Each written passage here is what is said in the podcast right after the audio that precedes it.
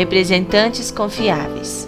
Tudo o que fizeram, seja em palavra ou em ação, façam-no em nome do Senhor Jesus, dando por meio dele graças a Deus Pai.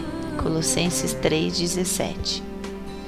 Releia o texto de Colossenses 3:17. A vida do servo que segue os atributos de Deus não se caracteriza pela obrigação ou pelo sentimento de peso ou fardo. Pois, ao entregarmos-nos a Cristo, nós o recebemos como nosso Salvador e Senhor.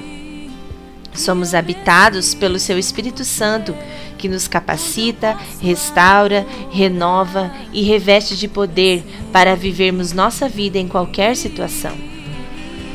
Assim, tudo o que fizermos, seja em palavra ou em ação, é feito no nome do Senhor Jesus, isto é, com sua ajuda e retaguarda. Nessa perspectiva, reforçamos alguns aspectos da vocação para a liderança cristã. Primeiro, com espontaneidade, vivemos as qualidades cristãs. A presença de Cristo em nós nos dá nova vida. Já não somos nós que vivemos, mas Cristo vive em nós. Gálatas 2:20. Isso significa que o caráter de Jesus é colocado e desenvolvido em nós. Assim, alegria e disposição se tornam a nossa marca. Segundo, somos chamados à coerência entre palavras e atitudes.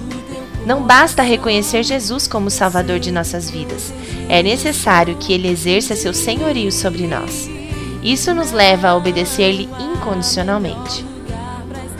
Terceiro, a nossa vida é conduzida pela gratidão. O que nos move a viver com Cristo e para Cristo não é a possibilidade de reconhecimento ou recompensa, mas o coração grato.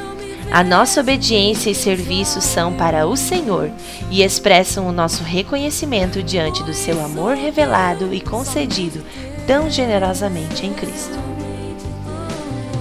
Não importa o que aconteça, exerçam a sua cidadania de maneira digna do Evangelho de Cristo. Filipenses 1, versículo 27. Pois tu